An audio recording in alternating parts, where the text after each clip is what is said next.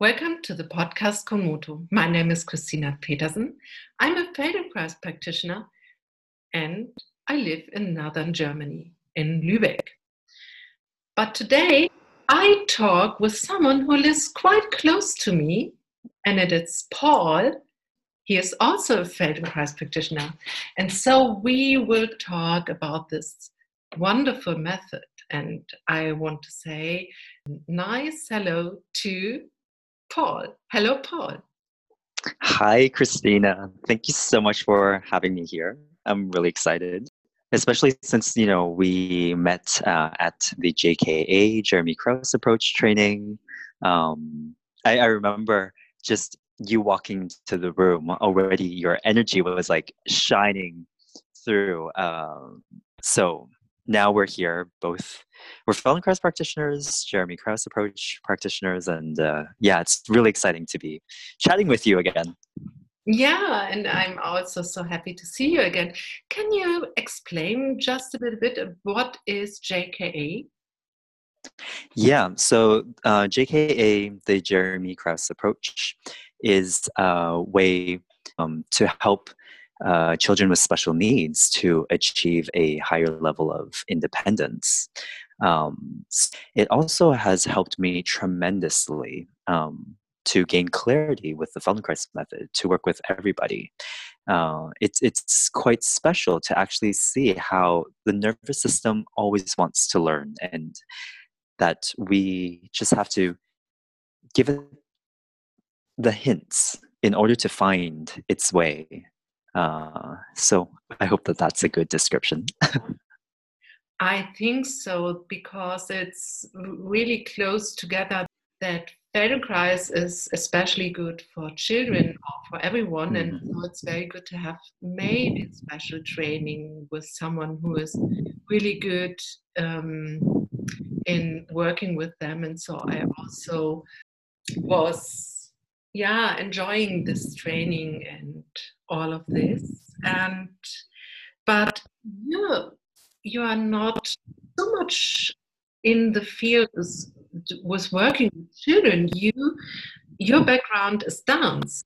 Tell me a little bit more about this. Yes so i fortunately and unfortunately fell in love with ballet when I was uh, four years old when my family immigrated to Canada, and um, yeah, in in many ways it was it was magical. What I felt that when I finally wanted to or dared to pursue um, dance of ballet as a profession and being accepted to the National Ballet School in Toronto. It was it was like going to Hogwarts um, that's how I explain it to really find my people who, you know, a very um, small group of people who would be so dedicated, so passionate about ballet. Um, yet, I mean, it, fortunate that I, I got to lead such a, an unusual life for someone coming from Hong Kong. Um, but on the other hand, you know, it it re- I, I, I was conditioned in a way to think about how how I should be dancing and um, I, didn't have don't have the perfect ballet body and it was it was quite difficult um, but somehow I made I graduated and um, upon the advice of my um, artistic director at the National Ballet School, uh, Mavis Staines, she said that I should come to Europe and explore contemporary dance. And so then I became a contemporary dancer. Um, first went to school in Rotterdam for a year, then joined a youth company in Barcelona called IT Dansa. Then I joined a company in Gothenburg at the Gothenburg Opera. And back then it was still called the Gothenburg Opera Ballet. Uh, so maybe just, and it was there where I, I met um, the Feldenkrais method because I suffered two minor hernias in my neck. And um, of course, I was sent to the best physiotherapist uh, in, in the city. And I believe she or the um, clinic actually served the the national hockey team. But with the with the rehabilitation, I just felt that it was strengthening, and it was just sort of um, protecting me, or I was holding in order to not be injured further, and and I didn't feel the the freedom that I had had always dreamed of being a dancer, the flow. And then I thought there must be something, and then I realized that I had I had suffered some depression, um, like during my time in in Europe because I think it was this constant doubt um, of myself and I felt that I didn't really know what I was doing. I'm, I'm really good at. Um, I, I think sometimes I can win an Oscar for my acting abilities, but I didn't really know what I was doing. And when I went to my Feldenkrais uh, practitioner in Gothenburg, it was truly confirmed that there was a lot I didn't know about how to use myself, and then it opened up this fascinating um, new chapter in my life with Feldenkrais, and it jumped into a Feldenkrais training straight, yeah, straight in. And I must say that I, every day, I'm a better dancer than I ever was. Um, yeah, every day getting better. You said something really at the beginning about when you entered your uh, dancing school in Toronto. That mm-hmm. reminds me when I started to study music. That was mm-hmm. the same. You can sit on a table with all your colleagues, and everyone will understand when you say, "Oh, I just went to to a concert with Holst, the Planets," and everyone say, "Oh, yes." And then you have mm. you can talk all the night long about it, and and this this is very nice to find people who are in what you are in, what you are really interested in. And really, when I met the Feldenkrais method, and also when I went to my training, I found the same that I mm-hmm. thought, okay, there's something in it what understands me, and all the people around me understand me. Or actually, also before I went to the training in my group, uh, where mm-hmm. I participating each week and we had to talk after that um, that i found oh there there i'm at home. There are people are interested in something i am interested in. How was it for you your first steps into the feldenkrais world? It was so I, I i really relate to that idea of home. I, I felt it was so safe and it was so special. Um because Feldenkrais is something very different. Uh, it, it's something very uh, uncommon, unusual in our society. It, it's strange to think that we're learning how to use ourselves better, to move, to take action better. It, it's it's it's a, it's a hard concept to to understand. And I remember my first um, uh, the first segment, I was just so confused. But what are we learning here? What is the learning? But um, I felt better after each ATM, and um, again, it was this feeling of home, of going to Hogwarts, of finding your people. Yeah. So um, I I think I I went to my first Feldenkrais practitioner in Gothenburg, and uh, it was uh, quite immediately apparent why I had uh, issues with my neck. Um, and I remember him just telling me that, uh, oh, your ribs don't move when you breathe. And then a whole flood of realizations came. So then I was hungry to know more. And um, I was panicking uh, because I, I didn't think that I would be dancing much longer um, then I wanted to join a Feldenkrais training. And I think my first ATM class was with Thomas Kamp or Kampe in in uh, London. He was a professor of dance um, there at the London Metropolitan University, I believe. And um, I just remember going and doing an ATM, and I couldn't move. I didn't understand the instructions, and this was crazy being a dancer. Just a short interruption for our listeners. An ATM is a awareness through movement class. And that means that you are in a group experiencing the Feldenkrais method. And what I understood is that your first thing was mm-hmm. single.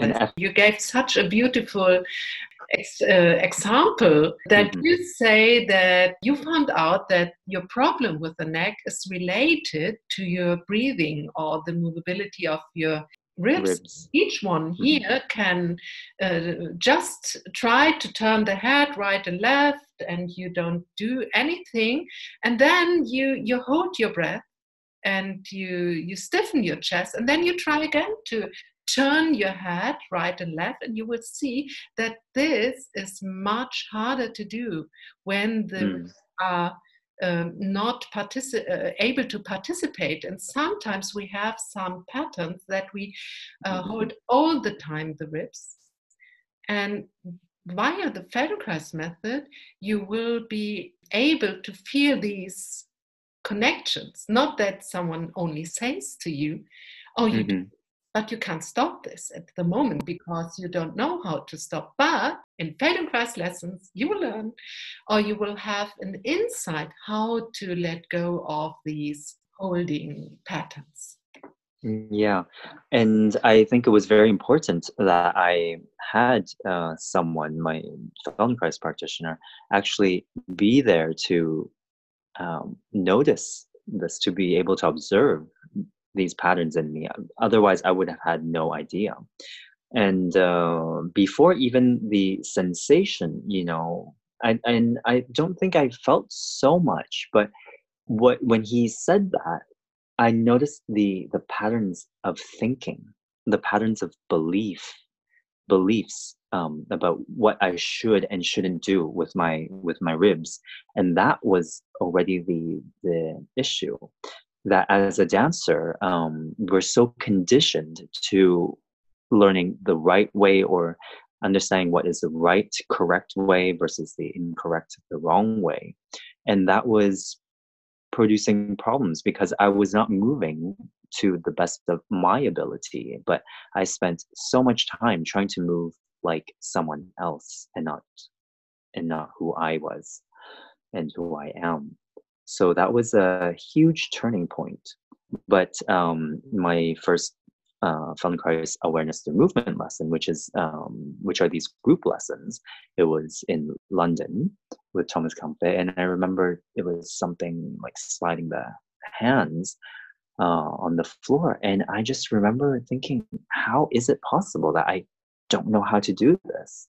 And then he gave me a few cues, and then I, I had more. I then I, I realized I can use all of myself to to do what was asked of me. And then standing up, it was quite um, it was quite profound because I stood up and I and I felt this is how I've always wanted to be as a dancer this is what I've observed. What now I know what I've been seeing as the as the genius, the the beauty, the intelligence of the dancers that I admired. Um, that I was ready for a modern class. I was ready to just allow myself to to enjoy and speak through my movements and at the same time my my chest was so mobile i didn't even think about my neck anymore. It was because my head just had all this freedom um, from from my from my chest my ribs everything was moving yet i could barely fall. I was so stable and um, it was a trip and these um, awareness through movement lessons continue to be so. What i hear in what you say, it's not only that you entered into the Feldenkrais method more deeply because you were interested to overcome a pain or something with your neck, because you found also something of of beauty in it, of creativity provoking, right? Mm. Oh, this really um, became apparent when I joined a Feldenkrais training um, in Milano Levico, number four. That's where I graduated from. Um, and I just remember watching my trainer working with someone in functional integration, so the one on one, hands on lessons. And I remember just looking at this, it was, and I, I just started to cry because I was at a point with my neck injury and feeling that I, you know, what I loved to do, dancing, was also hurting me, um, putting me in danger. Um, and when I saw him working with one of my classmates, I just thought it was the most artistic thing. I, I, I, I, I immediately felt this was art I wanted to see this in the Guggenheim in Bilbao. Be, and because it was one human being showing another human being, giving the, poss- the, the sensation of possibility that they can do anything that they wanted to do. And um, yeah, it, it helped me just regained so much faith in in my uh, journey as an artist my my whole my my, my first maybe or my, my need for meaning in life. So it was so beautiful um watching it. Yeah. So i this is why i believe that with feldenkrais we become better artists. It helps us become better artists. And even if you don't need to rely on um, on art for for your living, that you can be an everyday artist because you know yourself more. You have access, the awareness to more options, and then you have the freedom to do what it is you you dream of doing. Yes, I, this because that's it's so talking out of my heart what I experience. Maybe because I'm I'm a musician, I'm also from the field and background from from art or producing something beautiful.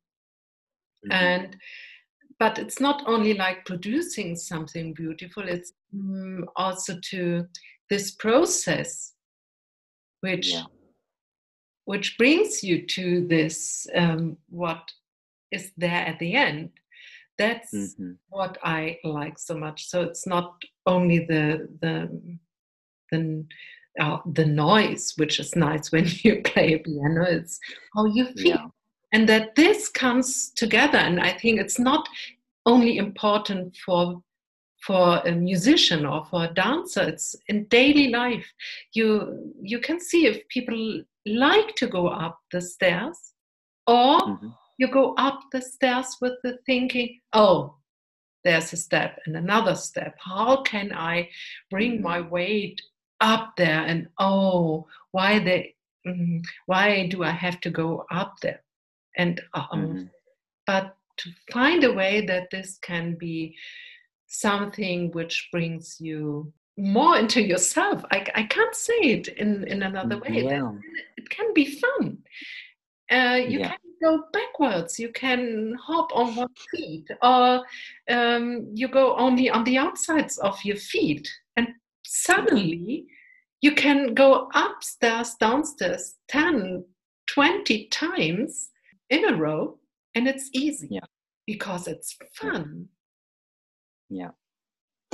You know, hearing you say this, it, it also makes me what what I what comes up in me is how the Feldenkrais method has made challenges fun because I have a way to to to discover the the, the the possibilities just different directions. You know i can i can go forward from here backwards side to side up down diagonals like the so many possibilities. And so i i before i was terrified of not knowing and now i'm excited by not knowing because that means i have more opportunity to find more of me. And also as artists i think when we find more of ourselves we're able to share more of this beauty um, with people. And um, yeah and speaking about beauty another um,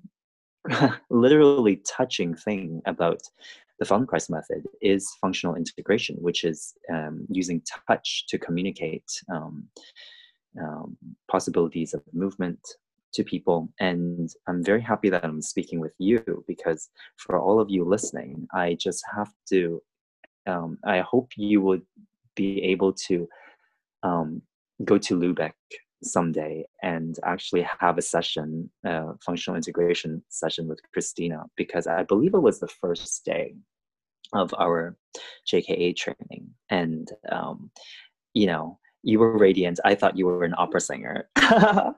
and uh, I, we, we were working together and you just placed your hands on me and, you know, lying on the side, um, it might have even been the right side and you had your hands on me and immediately, now I know that they're called your famous octopus hands, and um, they're not as slimy, but it, but with the lightest touch, you're moving me, and it was so easy. I was completely enthralled, and um, this this is, you know, the or a version of the Feldenkrais touch, and in if a if a if a picture uh, you know can replace a, uh, a thousand words and you know how many words does a nice touch um,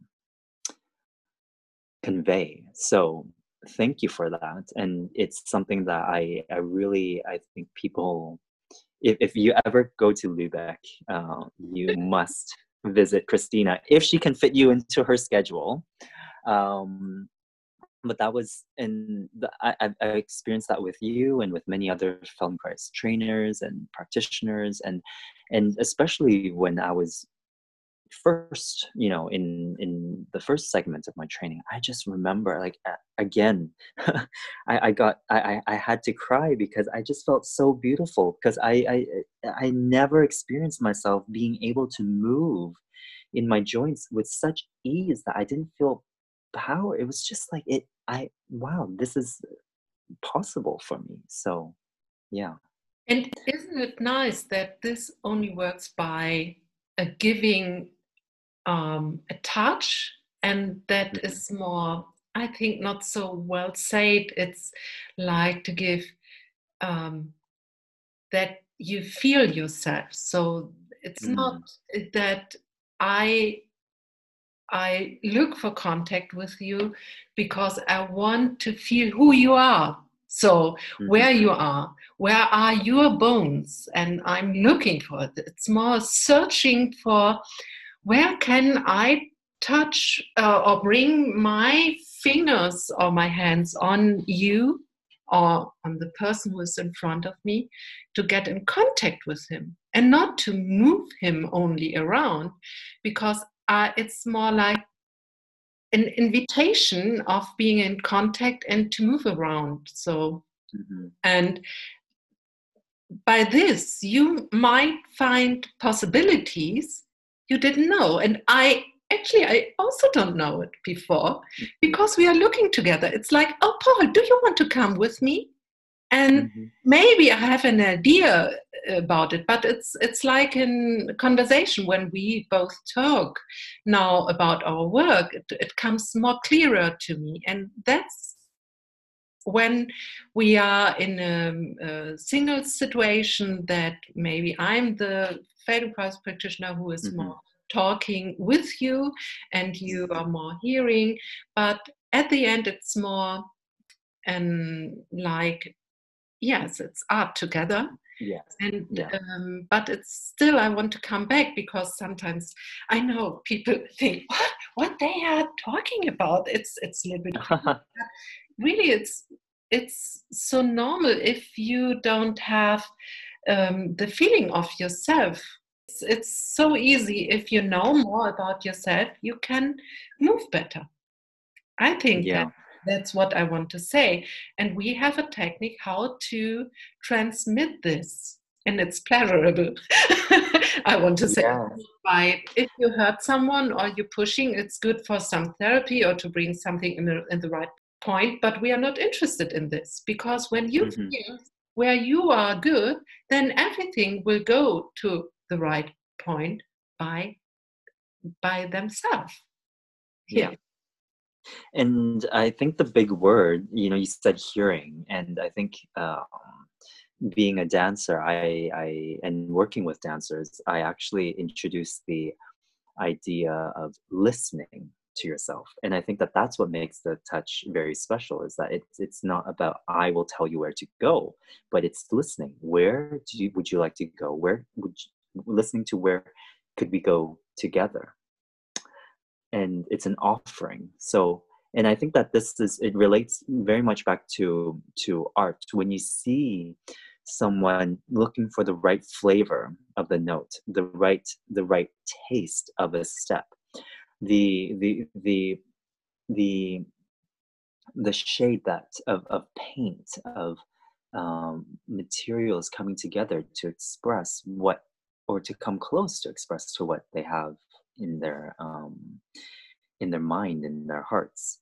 It's it's it, it you know if you can think about someone just holding their their their their their their fingertips together and and just contemplating listening to see what the what the best um, combination of materials you know whether it's paint sound or or dance movements that it's, it's something it's a very artistic process um, and that's so for me it, it's hands down Feldenkrais is really for um, that artistry the craft in life wonderful and um, you're a dancer, but you're also interested in doing something else in this field of art or music?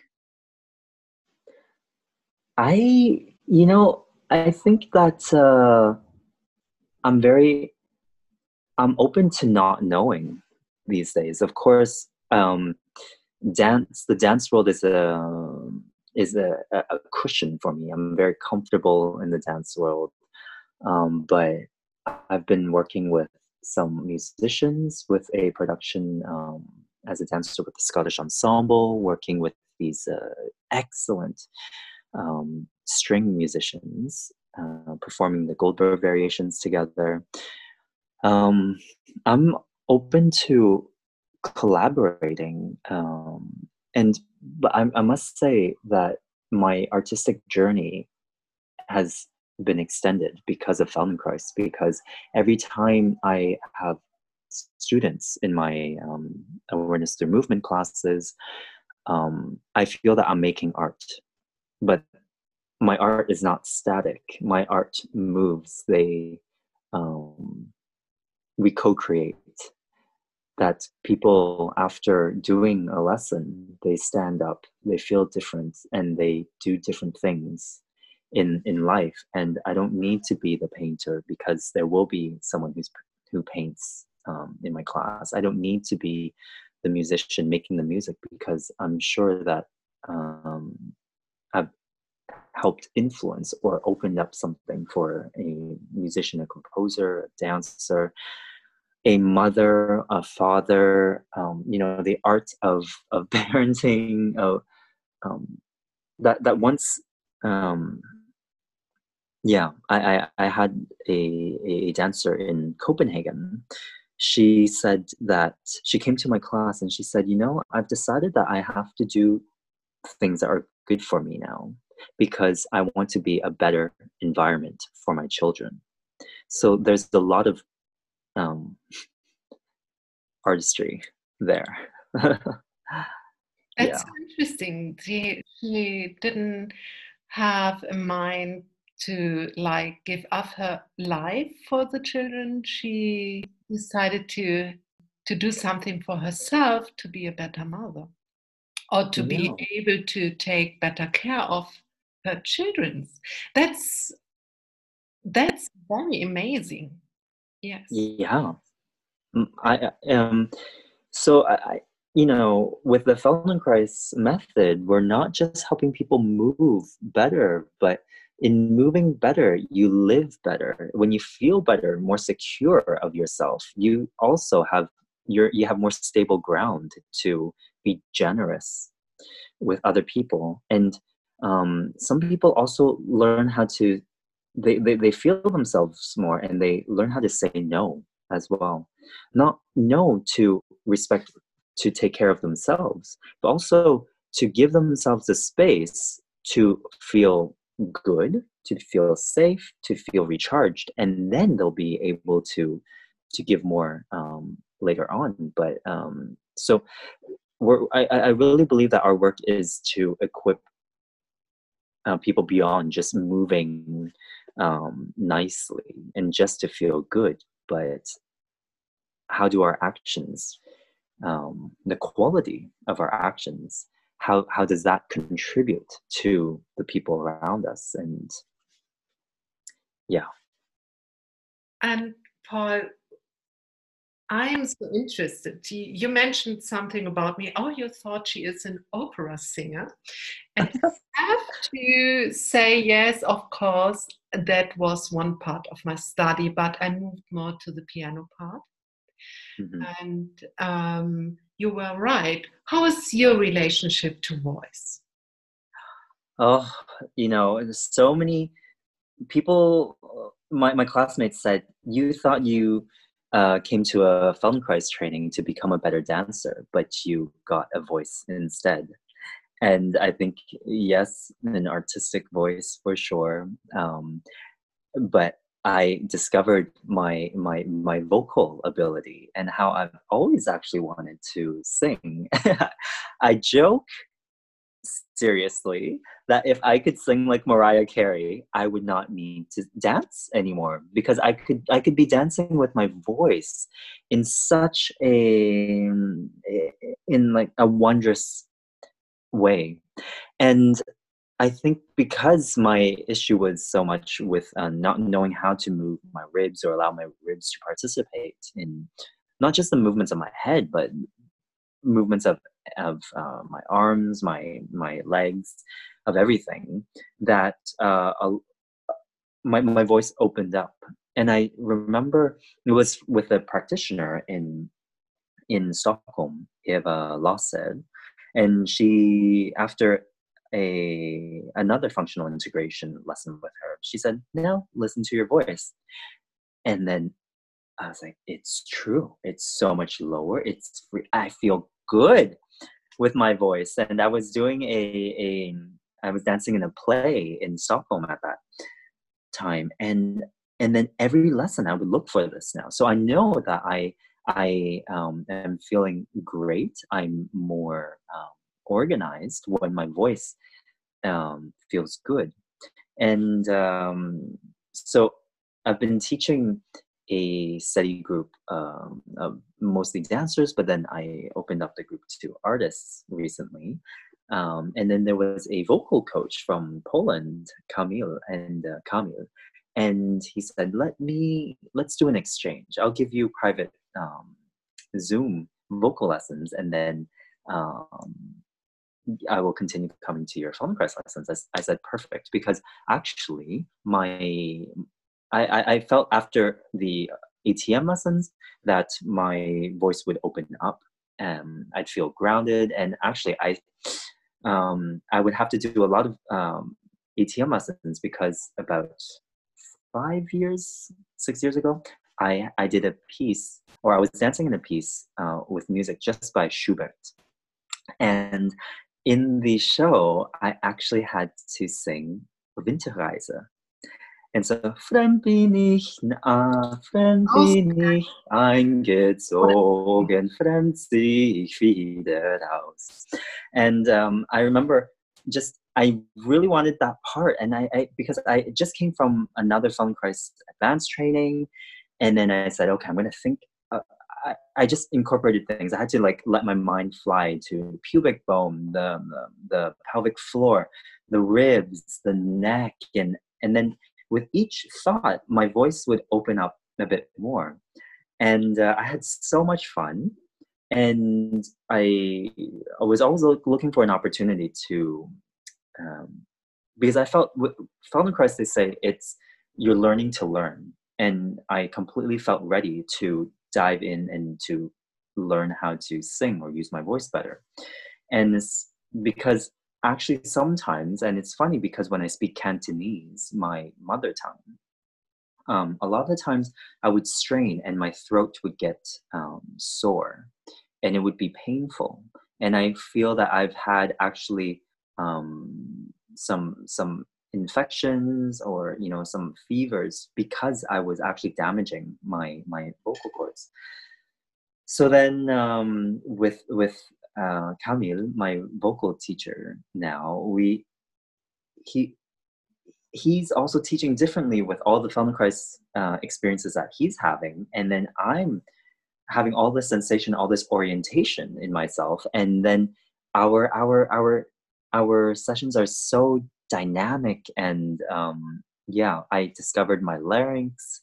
So it's just a pleasure to to speak even more and to just sing. Um, yeah, that before I had a hard time um, to to speak loudly and to and and to even scream you know like i when i when i see scream when i hear screaming children now i'm so envious i'm like i wish i could scream just like with that with that freedom and um somehow we're, we're getting there but it's really interesting how with feldenkrais uh, the, the the way i learn with um, a, a, vocal coach, it's become so different because I attend to many more things. And uh, I even go to what Feldenkrais uh, encourages people to do a lot, and that's visualization. And I feel that um, that with the precision of my thinking, that makes a huge difference to my voice. So yeah. Yeah, you are such a traveler between cultures. So when I mm. see, I I was born close to Cologne. Oh. And I I moved up with my parents uh, close to Lübeck, and I really live in a village close to the village I grew up. So mm. uh, for me, when I hear from China, Hong Kong to Canada to um, so to, to, around Europe, I would call it like mm-hmm. uh, like a from south to really North Europe, mm-hmm. north than yeah, Sweden. I live, and so many cultures, so many uh, languages, but the base is more China. And what what is your roots in Chinese philosophy? Yeah. Uh, so I've always admired um, martial artists for their efficiency and for, I would even say, um, the, the, beauty of the movements. There was something powerful and sensual about how they moved. And um, in dancing, I noticed that all the the dancers that I looked up to had this quality of efficiency, of um, this this way of of it's almost like sometimes they can move like a snake you know? And it's very powerful very stable. And so i began with feldenkrais to be able to experience those qualities of moving moving within myself. And of course with um i've always wanted to learn tai chi what normally we would call tai chi and in putonghua it's uh, tai chi. Because of this and, and the big idea is yin yang. And there's a it's this is good to note because watching a video about it on youtube a chinese master made a point to say that in chinese we do not say yin and yang. It's yin yang yin yang. So it's because it's one thing they're or they're part of one thing so in feldenkrais uh, if you're sitting on a chair, you have your your hand on the top of your head, and then you you bend. So so say for example, you have your right hand on top of your head, and then you want to bend the head to the right, bringing your right elbow down to the floor, and then towards the floor, and then you come back, and then you you do this several times, and so you think that the the, the yang, which is maybe what we focus on more, the brighter, um, the, the the highlight of the movement is in the right elbow, the the head bending to the right. But the yin, what is the yin that you that is part of the movement that you might not know about, but is actually just as critical to the movement. And that would be the ribs on your left side, right? So when you're bending your right elbow downwards towards the floor to the right. And if you want to, you can actually try this at home, sitting on a chair. And then you just feel how to bend your head easier, you don't need to go far, but if you bend more to the right with your right elbow, then the ribs on the left side, they open up more. So I call that, um, uh, I, I, I understood this philosophy of yin yang, the balance, because when one side closes, then the other side will open.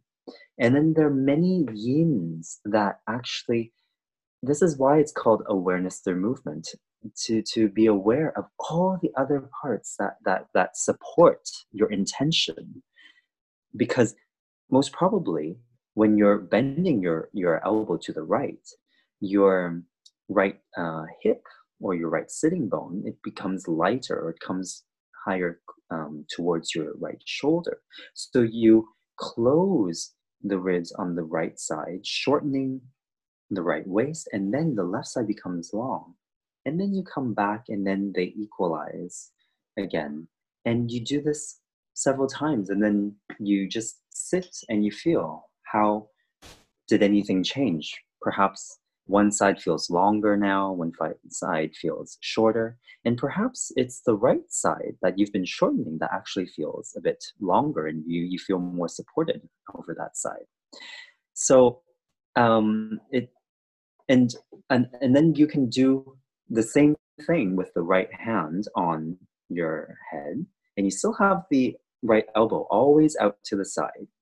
And then instead of dropping or bending your head to the right and bringing the right elbow down to the floor, you bring the elbow, the right elbow up towards the ceiling.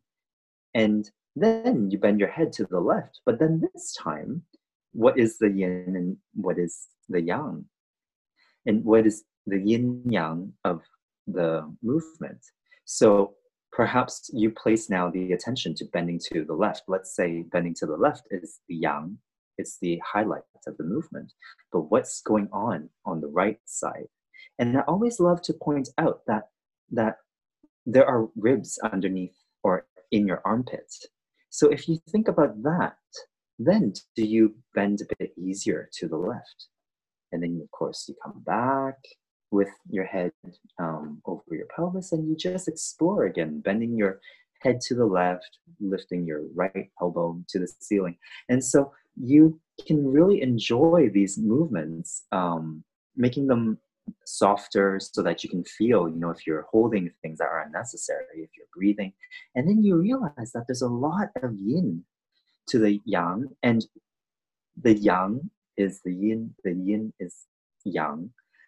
And then you can just bring your right elbow to towards the ceiling, down towards the floor. You feel how you are also perhaps shifting over the base of your pelvis, how your spine, your chest can bend um, from side to side, one side shortening, the other side lengthening. And um, just take a rest from that and just feel how you are sitting now. If you notice any changes, um, and are they changes between uh, of how comfortable you might be sitting compared to before, or are there changes in the length on both sides? And we didn't do this to test, but maybe if you look right and left, or to look even further behind you and see, does your chest move maybe better than before? And so it, it's just very fascinating as, as I'm even um, doing the movements and um, explaining them to you, I just get lost in it because it's like a meditation where you you you constantly are fascinated by how you can open something sometimes by closing it. You can close something by opening something else. And and it's always that we always find a balance and and with Feldenkrais, I've realized that uh, because we're working with the nervous system, the nervous system always wants to help us find balance. And the nervous system does its best with the information that we provide it with. So in this case, the information is from our attention, from our sensory feedback. And then it's also we're feeding how, the way we think about this movement, how we conceive it. We're, we're, we're, we're, we're being um, more attentive to how we sense but also feel the movement. Does it feel easy? Where does it not feel easy and why am i breathing? Oh, oh yes not only do i have ribs underneath my armpits but i also have the ribs of the the the the, um, the first ribs which are just underneath the um, clavicles and then they go up they go back to the base of the neck. And so it's like a necklace. You have a you have the first ribs. Um, this i got from olena knight for. I, I love this. You you have you have this jewelry that you're just tipping to the side. And are you even thinking about your neck anymore? You're when how often do we think about our neck as being just the first seven vertebrae of our spine? But our neck is is all the way down to our pelvis.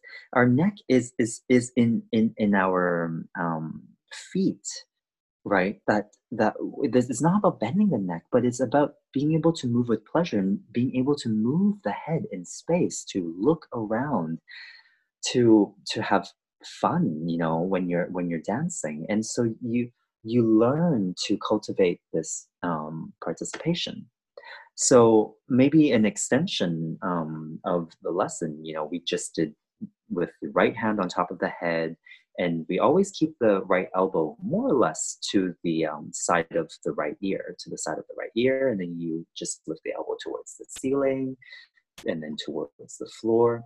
And then you can try with the left hand on top of your head, and then you bend the left elbow towards the floor to the left and then lift it up to the ceiling. And then you can you can make your own variations. You can even have both hands on top of your head. And then you can go from side to side like this thinking how amazing it is to have a whole spine a pelvis legs that are your neck that can support you. Um, they're full-time uh, employees that you can you can put to harmonious work and participation. And then this is when you really become an artist is when you have whichever hand on the top of your head you keep the elbow open to the side of the ear. And in this case now i have my left hand um, on top of my head and then my left elbow is out to the side. And what you start painting a circle. You start drawing a circle and you can start small. You don't need to force yourself to do anything. So being an artist is not only being able to do big, but able to do small and everything in between. And then how do your ribs fold in, on one side and open on the other side? The yin and the yang. And, and it's interesting that the yin yang uh, symbol is a circle. It's, it's, it's circular and how actually by doing this you're accessing so much mm, possibility. And then if you you think why am i only drawing a circle? You can paint your name in space. You can have fun just making whatever design you want with your elbow keeping your your hand on connected to your head. And then it's an invitation for all of you, for the whole village, to help you create this um, this design in space that you that you want. And what happens if you have both hands on your head and you, you, you paint with one elbow, the yang, and the yin, the other elbow, will also paint. and after having fun with that, just don't even pay attention to yourself. Wonder about this. And contemplate, reflect, and then just take your hands down and feel. How how are you sitting now? How do you feel as yourself? And then you can test looking right looking left and notice if yes that's your your your your ribs your pelvis will, are um, they're probably joining the party and um, but as as well is is there that sensuality in you? There's a vitality there's more knowledge um, and and do you just do more without doing which is another um, another taoist um, principle right? Doing through non-doing. And um, i've experienced that in feldenkrais and a lot of people who have done feldenkrais before uh, have have experienced that where all of a sudden they find themselves doing things and they don't even realize that that they're doing it. And if I, if I may just add one story that illustrates this beautifully. So it because my mom uh, she she um, I, I introduced Feldenkrais to her because um, well my, my father had passed away in 2012 and it was a very difficult year for her and she really needed a vacation. Uh, mothers are amazing how they have the energy um, to do everything for the family. And the only thing I could offer her was to come and uh, spend my the second segment with me in Levico um, in my Feldenkrais training. And uh, I, I also knew that I was going to be something that would benefit her a lot because she would always complain about back aches, the knees, you know. And how many of us know people like that? How many of our mothers have, you know, these these daily issues that just become part of the, you know, realities of life. And it's something that I believe that with Feldenkrais we have a we have a solution or at least an um, a tool for that. So then my mom comes and then she enjoyed it so much it also you know um, just for her it's it's much more mental and emotional. So she's almost done. She has one more um oh i think you met my mom. Yes i met her. Yes you did meet my mom.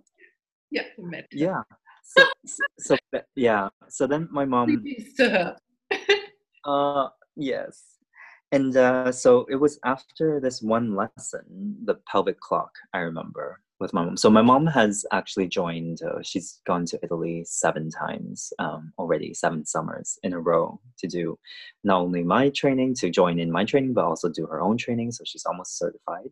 And it was after the pelvic clock. And uh, then my, my, my trainer, Frank, uh, said, okay, um, he's asked my mom, so what? How do you feel after this lesson?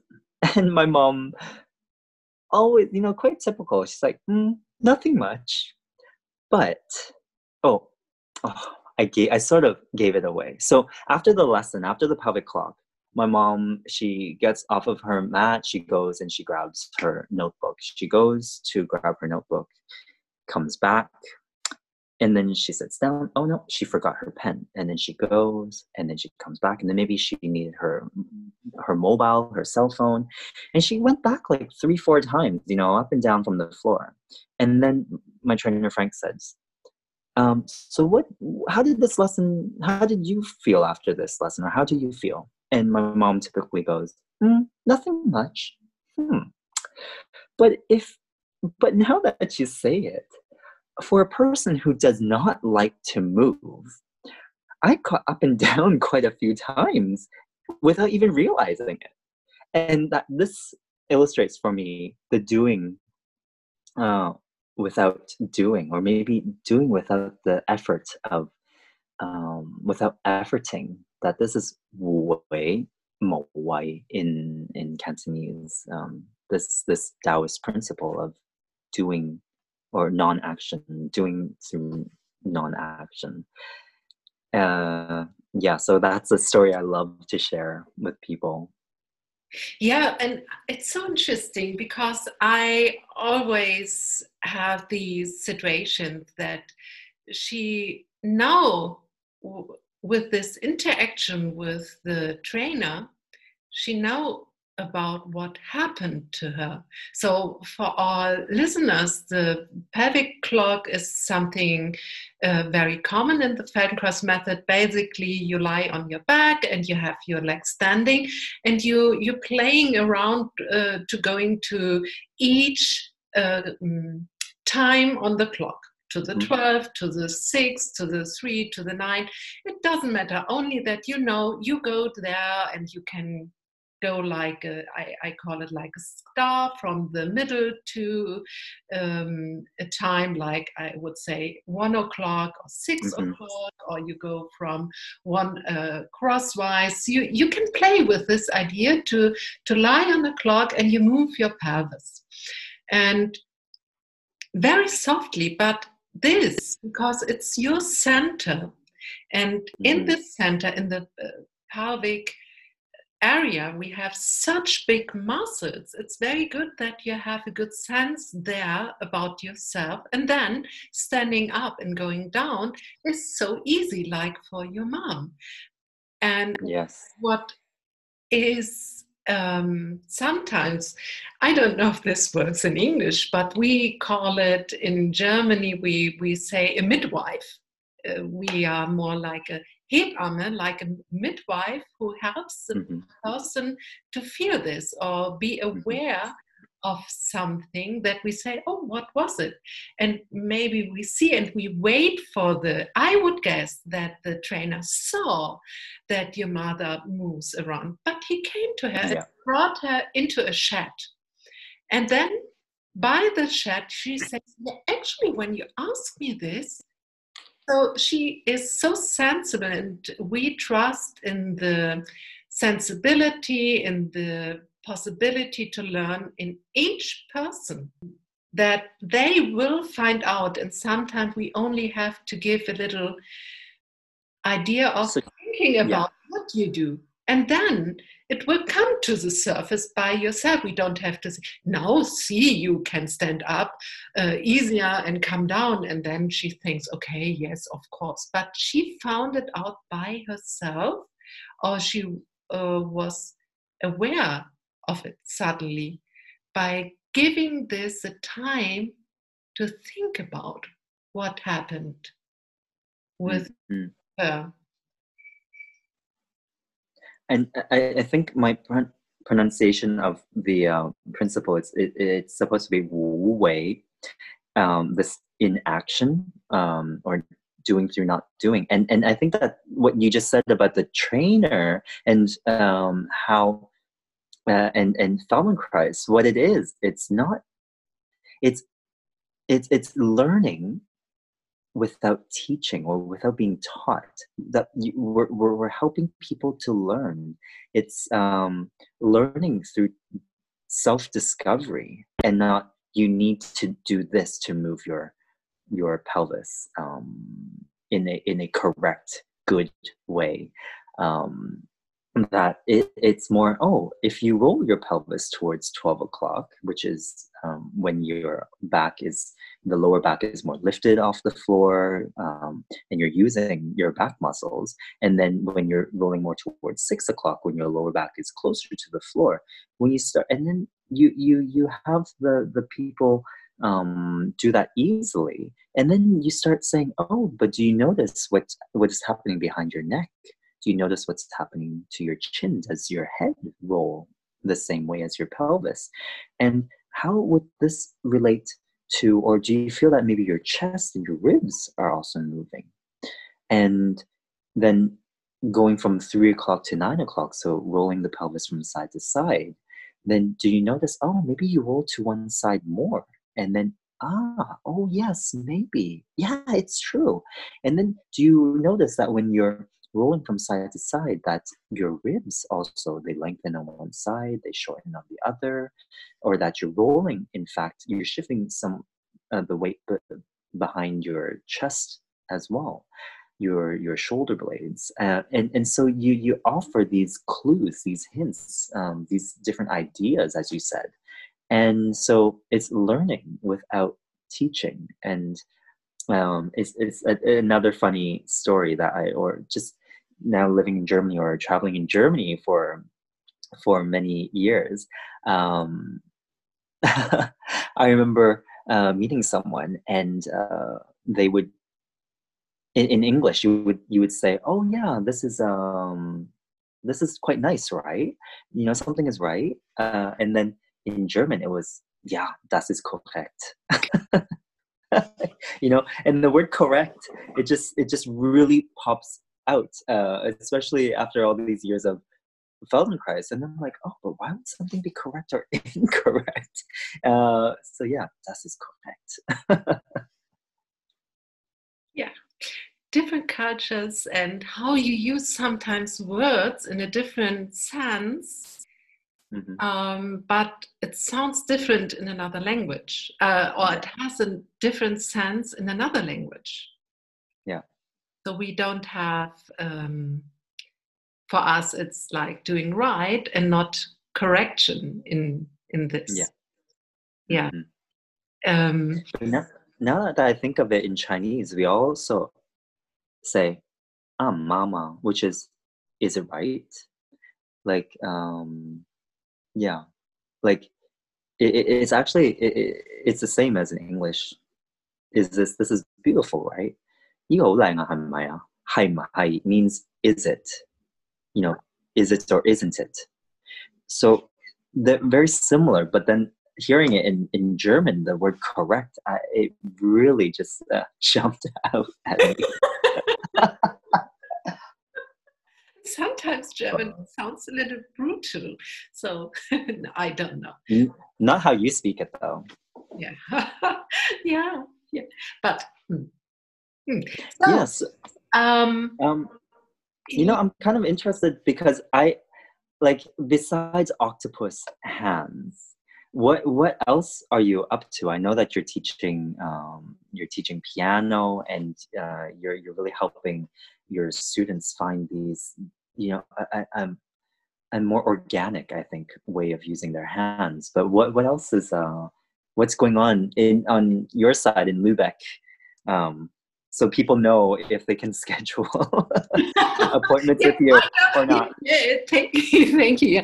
Yeah, but my my yeah, not so much future projects, but what I do since this beginning of the year, I give the possibility to colleagues or related working in the field with people or human beings to help them to um, have a better sleep. So, this is my theme since 10 years or more than 10 years. And I do this, yes, of course, in Lübeck and also online that I do this. Ah. And I also have some uh, thing what is coming soon is that I give online classes in English. And the idea is uh, about easy um, Feldenkrais easy explained. That's my idea. Mm-hmm. And also, beside the advanced trainings in the field of sleep, I will come over with something in October, which mm-hmm. is called Sleeptober. Sleep. Sleeptober. oh. Wow. Yes, I yes I I remember you're very passionate about the um your your work with uh, is it called sounder sleep?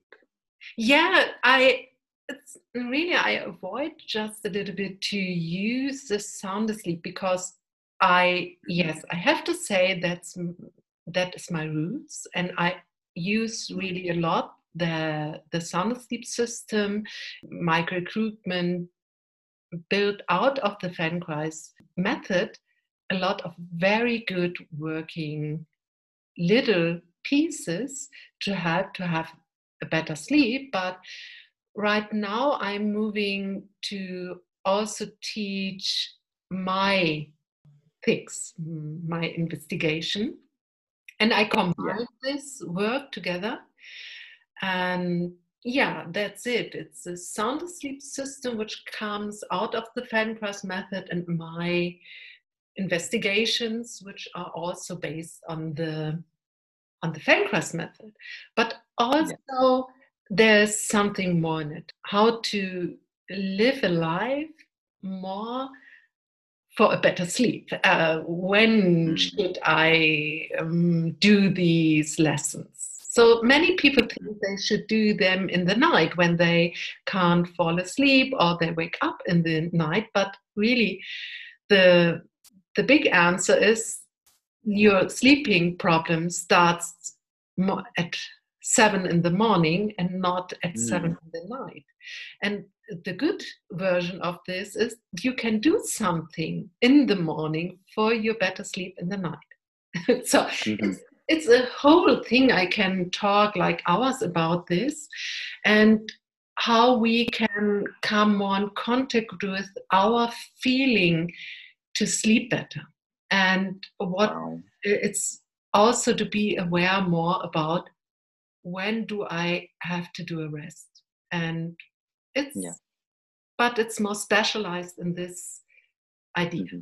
to to go deeper in this but can't wait to hear more because uh, I, I just see it uh, from you that there's just there's so much you know waiting to be shared with us all. And i think that it's a huge um, problem these days um, that people are not getting enough rest uh, and, and, and you know i think it, it has my frustration sometimes being a Feldenkrais practitioner is that people complain about these pains, you know, many issues, even like um, feelings of self-limitate, you know, just feeling like that they, they're stuck and um, they don't think about how they're doing, you know, how are they moving? What are the things that they constantly do that contribute um, to that problem, to that issue? And I remember this is, you know, what Larry uh, Goldfarb was um,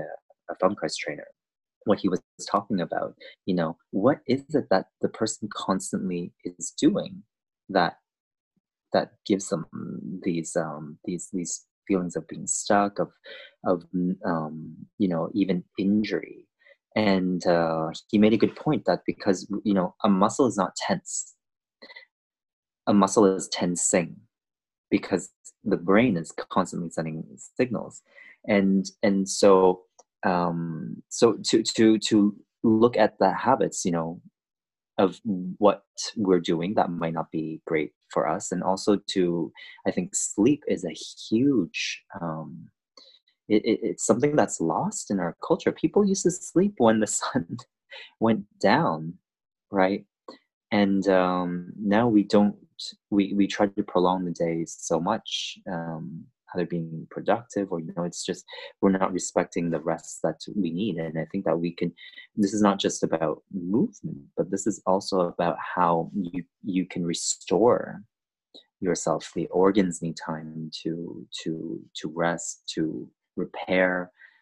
So yeah this is really powerful work that i think you're doing and uh, i can't wait to hear more about it. Hopefully it will be in english as well. That's it. The next project. I did it in German, but I will come up with English courses and also for people who who are suffering of a bad sleep quality so not only that i look for people who want to um, teach this for other people also that i come up with programs for english speakers yes that's it but what are your projects? Where can people come in touch with you? Where are uh, what you are offering at the moment? You are so productive beside your dance.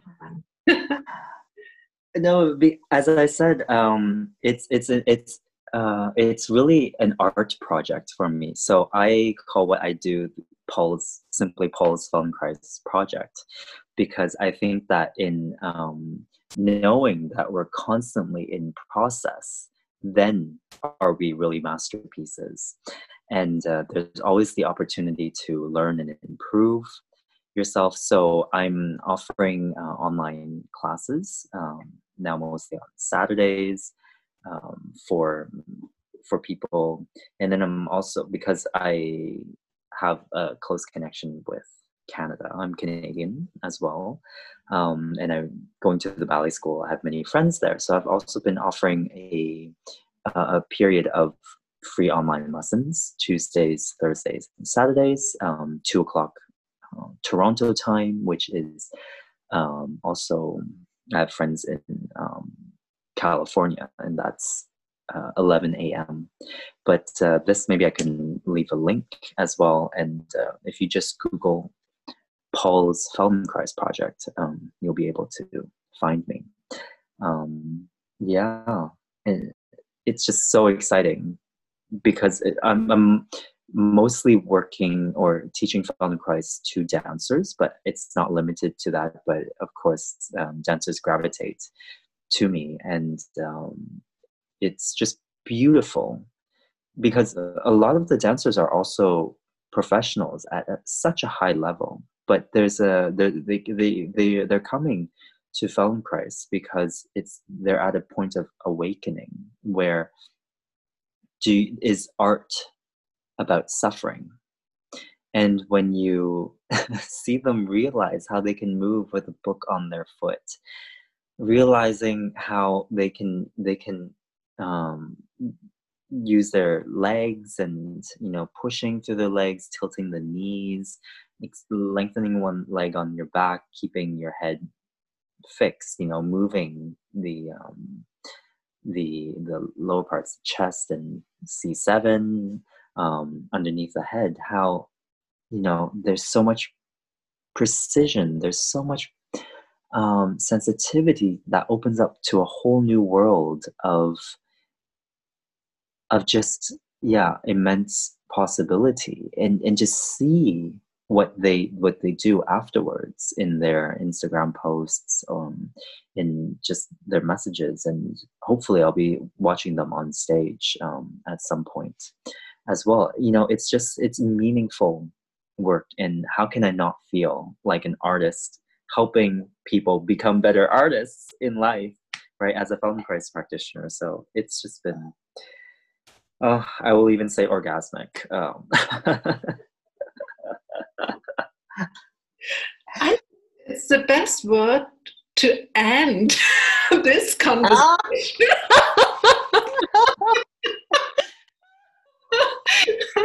I'm speaking to the right person. okay, so for other people who came to the end of this podcast, we we need to stop at one point, and I think it's perfect at the moment. but yes, we know now when to rest. yes, now, and um, it's so interesting. Hopefully, we will see each other at one point again, but also via Zoom. It's such a pleasure to talk, to hear you, and you're so inspiring. And oh. yes, it's it's so nice to have such a lively person uh, in between our community of Feldenkrais practitioners. So thank you that you stepped into the world of Feldenkrais.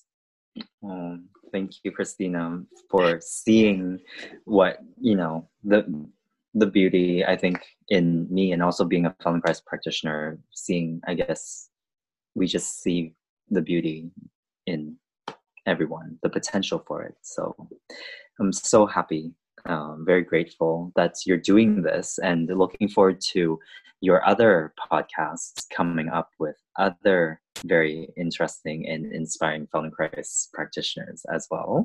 So, um, yes, and I'm oh, sure. It might may be interesting uh, to talk about it. Yes, if you sign in on SoundCloud or on Apple iTunes um, for this uh, podcast, don't be afraid. There will be also conversations in German and English because I do it also. And Spanish. In Spanish, sorry. We, yes. Oh, we uh, podemos hablar en español, ¿sí? Sí, claro. Está yeah. muy bien yeah yeah so paul and i we also speak spanish and um, yeah so don't be afraid there will come up also again podcast in your language and um, yeah. and don't don't be afraid to share as well. If you've enjoyed this podcast if you've enjoyed other podcasts of konmoto um, that's why it's called oh well christina helped me remember that social media has the word social in it. So let's be social and um, spread this beautiful F word, um, Feldenkrais, um, by sharing it with your friends, sharing it on your social media outlets. Um, yeah, and just help others feel more beautiful, feel more artistic, feel more inspiring as well. And social means also you can leave some words under this podcast on the SoundCloud. You you have a, uh, the possibility to to point out at one minute, oh, that's really amazing what you say, Paul, or that's that's a question. You can um, put their question and i think everyone can see this and can react on it. And also i would love to hear what spoke to you what was interesting for you what you want to know more about. And i will um, talk about it with with paul or yes we we will see. Everything is a project what will come up more with this all. So please get in contact with us. yeah. So, goodbye. Oh. Thank you. goodbye. Bye-bye. Bye.